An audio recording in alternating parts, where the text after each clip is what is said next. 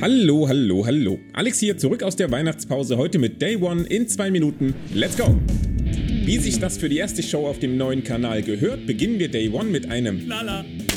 Irre. Der kommt in Form der Info, dass Roman Reigns seinen Titel aufgrund eines positiven Corona-Tests nicht verteidigen kann und Brock Lesnar zur Kompensation in das heutige WWE-Titelmatch mit einsteigen darf. Die Sicherheit, dass sich Roman nicht einmischen wird, können New Day dann leider nicht nutzen, um sich die SmackDown Tag Team Titel zu sichern, vor allem weil die Usos nach einem wirklich guten Match mit dem 3D noch zu überraschen wissen. Auch die Raw Tag Team Titel wechseln heute nicht die Besitzer und das haben RK Bro vor allem der Unterstützung durch Atlantas Hip-Hop-Szene zu verdanken, die in Form von Migos für moralischen Support sorgt. Da sich insgesamt sowieso alle Anwesenden supi-dupi miteinander verstehen, kommt hier leider nicht so wirklich viel Spannung auf. Nachdem Edge in bester Brood-Manier durch einen Ring of Fire. aus dem Boden steigt, wird sein Match gegen Mist zwischenzeitlich beinahe zum Submissions-Match. Da aber keiner der beiden bereit ist aufzugeben, braucht es am Ende Beth Phoenix, die genug von Maries Einmischung hat und mit ihrem Auftritt Mist genug ablenkt, damit der blindlings in einen finalen Spear läuft.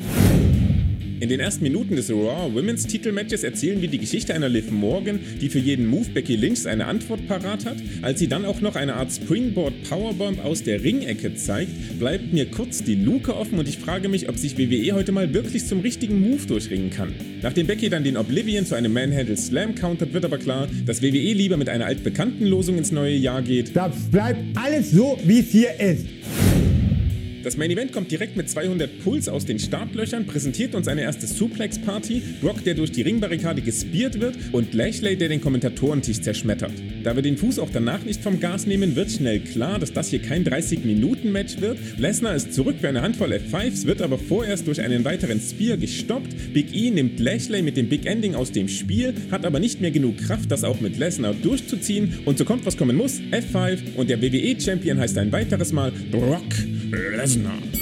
Und das war Day One in zwei Minuten. Ich finde es bezeichnend, dass wir das neue Jahr mit einem speziellen Event starten, das suggeriert, dass wir uns auf den 348. Neuanfang gefasst machen sollen und das Event dann genau den einen Titelwechsel produziert, der quasi deckungsgleich mit dem Status quo ist. Und ganz ehrlich, wer die Ironie darin nicht erkennt und sich jetzt noch drüber aufregt, ist einfach mega lost.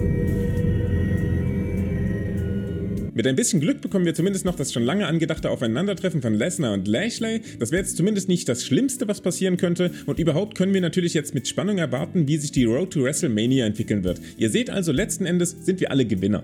Der Vollständigkeit halber noch die weiteren Matchresultate. Sheamus und Rich Holland gewinnen in der Kickoff-Show gegen Cesaro und Ricochet und Drew McIntyre schlägt Madcap Moss in einer Fehde, die uns noch ein paar Wochen begleiten wird.